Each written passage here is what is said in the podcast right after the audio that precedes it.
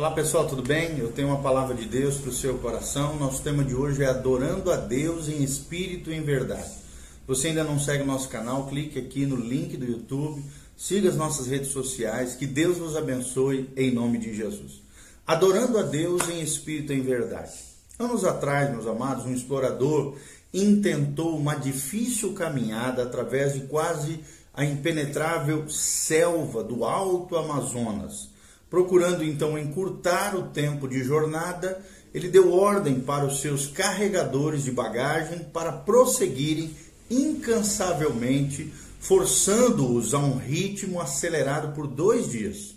Mas no terceiro dia, tendo chegado ao limite da sua resistência, os homens se sentaram ao lado das suas cargas e o que, que aconteceu? Recusaram-se a prosseguir.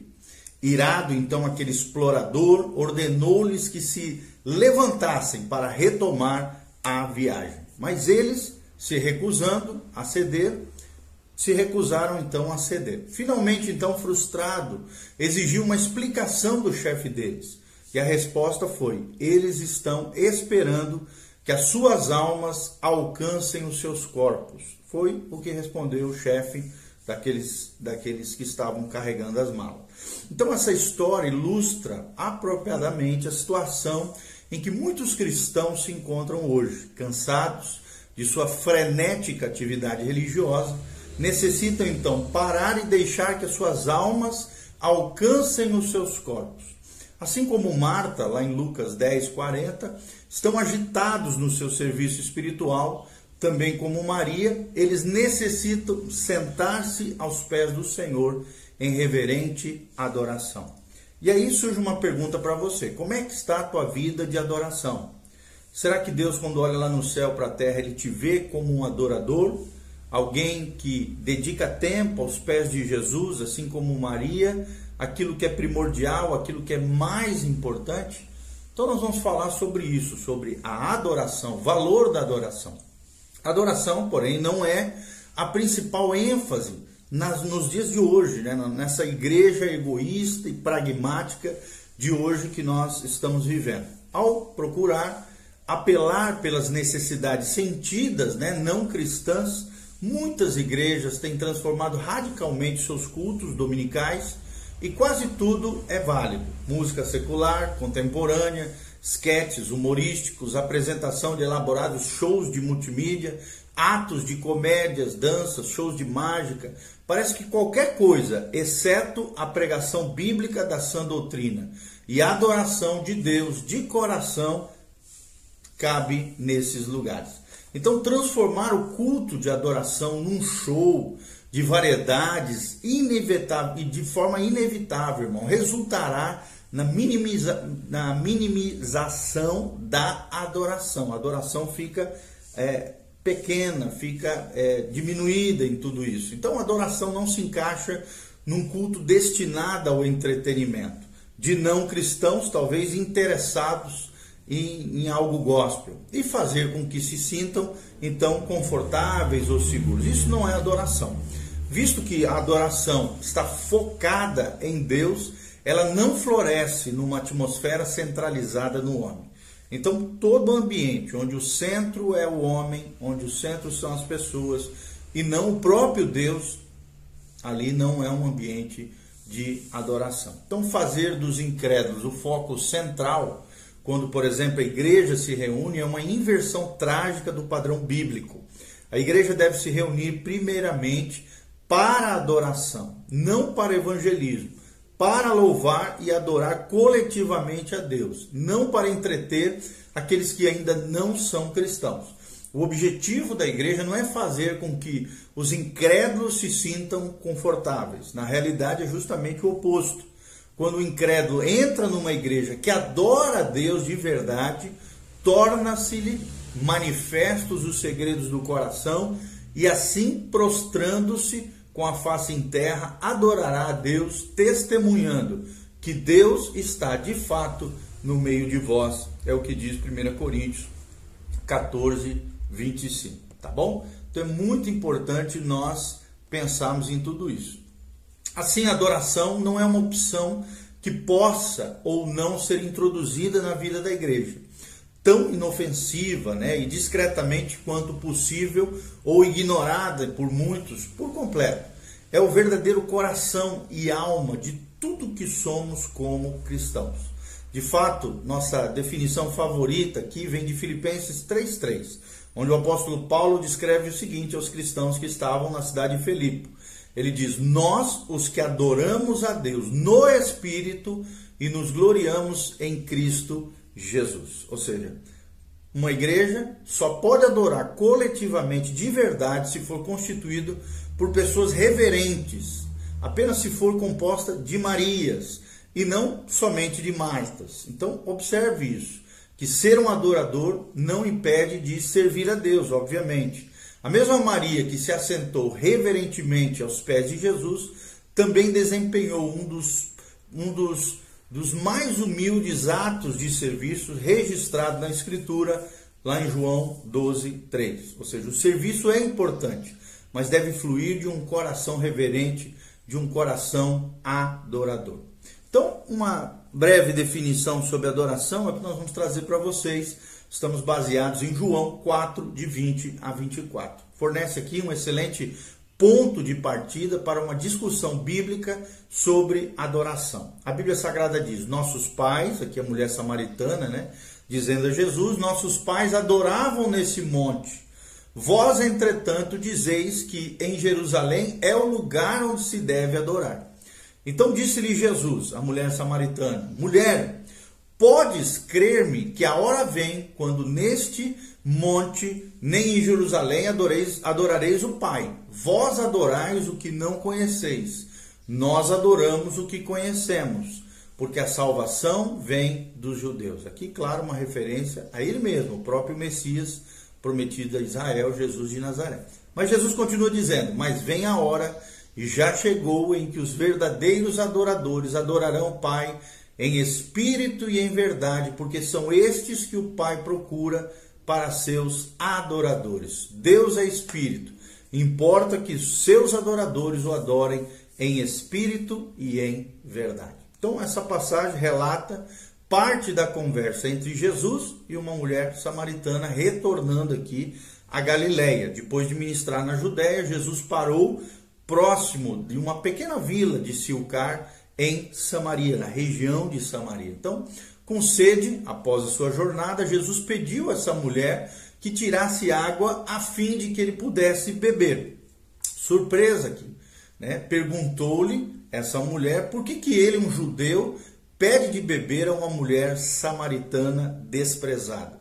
Jesus então mudou aqui a conversa da água natural para a água como um símbolo da vida eterna, como um símbolo da vida no Espírito.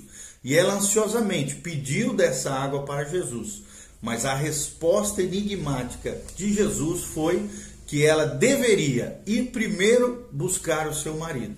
Esse simples pedido desmascarou o seu pecado, visto que ela, tendo sido casada cinco vezes, nesse momento estava vivendo com um homem o qual não era o seu marido ou com, o qual se casar. Então, embaraçada, né, pelo aquele pedido de Jesus, ela muda de assunto, voltando então à questão calorosamente debatida sobre o lugar onde Deus deveria ser adorado. Os judeus sustentavam naturalmente que Deus só poderia ser adorado adequadamente no templo em Jerusalém. Já os samaritanos optaram pelo Monte Gerizim, não longe de Sicar, onde anteriormente estava localizado o templo deles, antes de ser destruído cerca de um século antes. Né, aqui antes da data desse encontro entre Jesus e a Samaritana. Embora esse templo jamais tenha sido reconstruído, os samaritanos continuaram a adorar no Monte Gerezim. Portanto, o tema da conversa era sim a adoração. A mulher via corretamente o endireitar é, da sua vida ali como um ato de adoração. E adoração pode ser definida como honra prestada a um ser superior. palavra inglesa, inglesa aqui é worship, W-O-R-S-H-I-P, que deriva da palavra do inglês antigo worship, que composta de dois, dois termos significa worthy, worth, significa valor, e ship, que significa enviar, expedir, ou seja, enviar, expedir algo de valor. Então, a conotação aqui do próprio termo, né, em inglês aqui como nós estamos falando, é atribuir valor a alguém ou alguma coisa. Já a palavra grega traduzida por adoração em João 4 é proskune ou proskuneu, né, que literalmente significa reverenciar beijando a mão e assim curvar-se perante aquele ser, aquela pessoa, ou, né, no caso aqui, Deus, ou alguém prostrar-se diante de, de um ser superior, como é o caso aqui de João, capítulo 4. Ou seja, a, adoração deve ser diferenciada do ministério cristão. O ministério vem a nós por meio do Pai, né, através do Pai, por meio do Filho e no poder do Espírito Santo. Então flui por nosso intermédio. A adoração emana de nós por meio do poder do Espírito Santo, no nome do Filho, e volta ao Pai em adoração.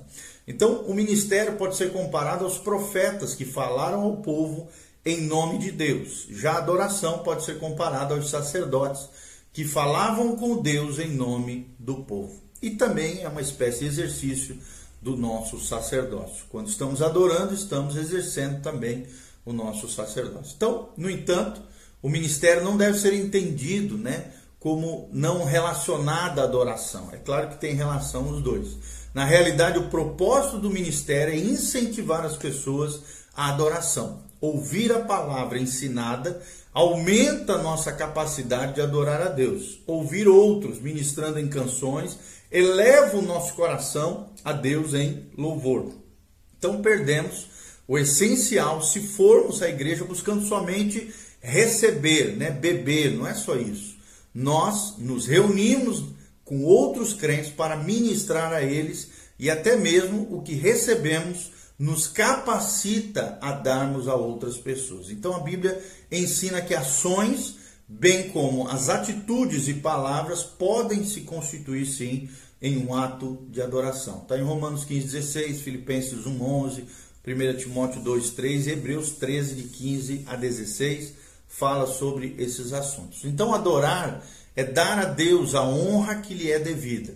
Ela nasce de um coração cheio de gratidão pelo poder salvador de Deus e a sua infinita bondade para conosco. Pense um pouquinho nisso, como Deus tem sido bom contigo, como Deus tem sido bom com a sua família, como Deus tem sido maravilhoso. Como diz o salmista no Salmo 45, 1, de boas palavras transborda o meu coração. Então, esse transborda aqui significa borbulhar como água fervendo que se derrama de uma panela.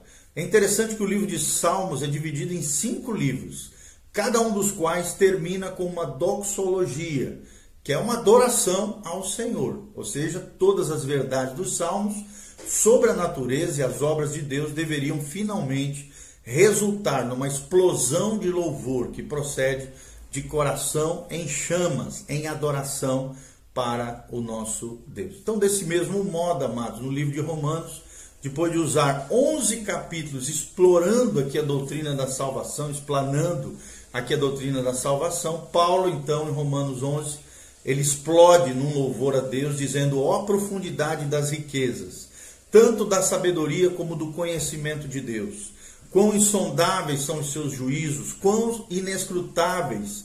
Quem, pois, conheceu a mente do Senhor? Ou quem foi seu conselheiro? Ou quem primeiro deu a ele para que lhe venha a ser restituído? Porque dele, por meio dele e para ele são todas as coisas. A ele, pois, a glória eternamente. Amém. Romanos 11, 33 a 36. Então, Paulo também conclui o livro de Romanos com outra doxologia, com outro, outra êxtase espiritual de adoração, dizendo: Aquele que é poderoso para vos confirmar, segundo o meu evangelho, diz ele lá em Romanos 16, 25 a 27.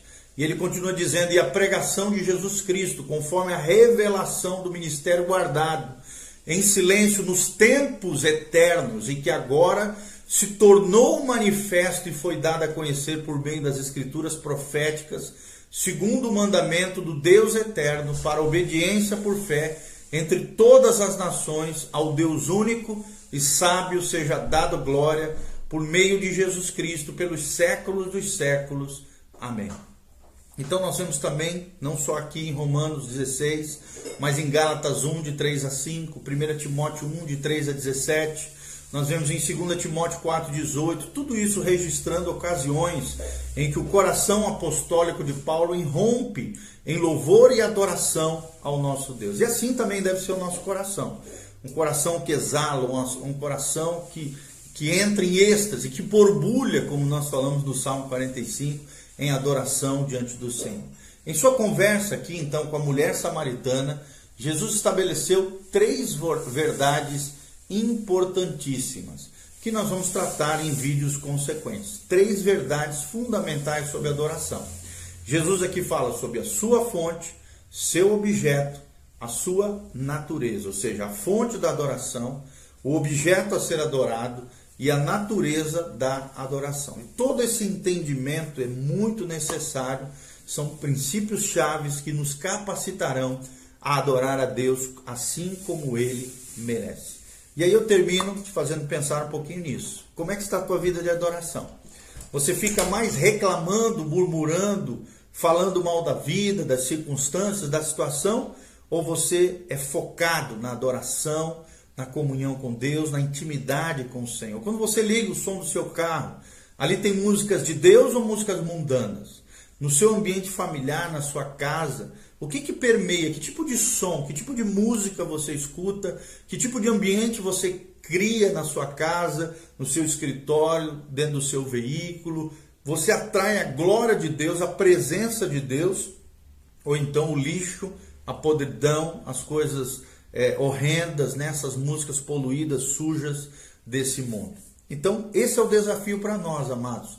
Sermos verdadeiros adoradores, que adorem o Pai em espírito e em verdade, de todo o coração, entendendo e compreendendo que Deus é digno, ele merece todo louvor, toda honra, toda glória. E lembre-se que diz o salmista, né? Deus habita no meio dos louvores do seu povo. Quanto mais você atrai adoração, né, o louvor, quanto mais você adora e louva a Deus, mais você atrai a presença gloriosa de Deus com milagres, sinais, maravilhas, coisas extraordinárias de Deus sobre a tua vida. Então, eu te desafio a ser um verdadeiro adorador, a parar de reclamar e a viver uma vida de alegria no Senhor. A alegria do Senhor é a nossa força.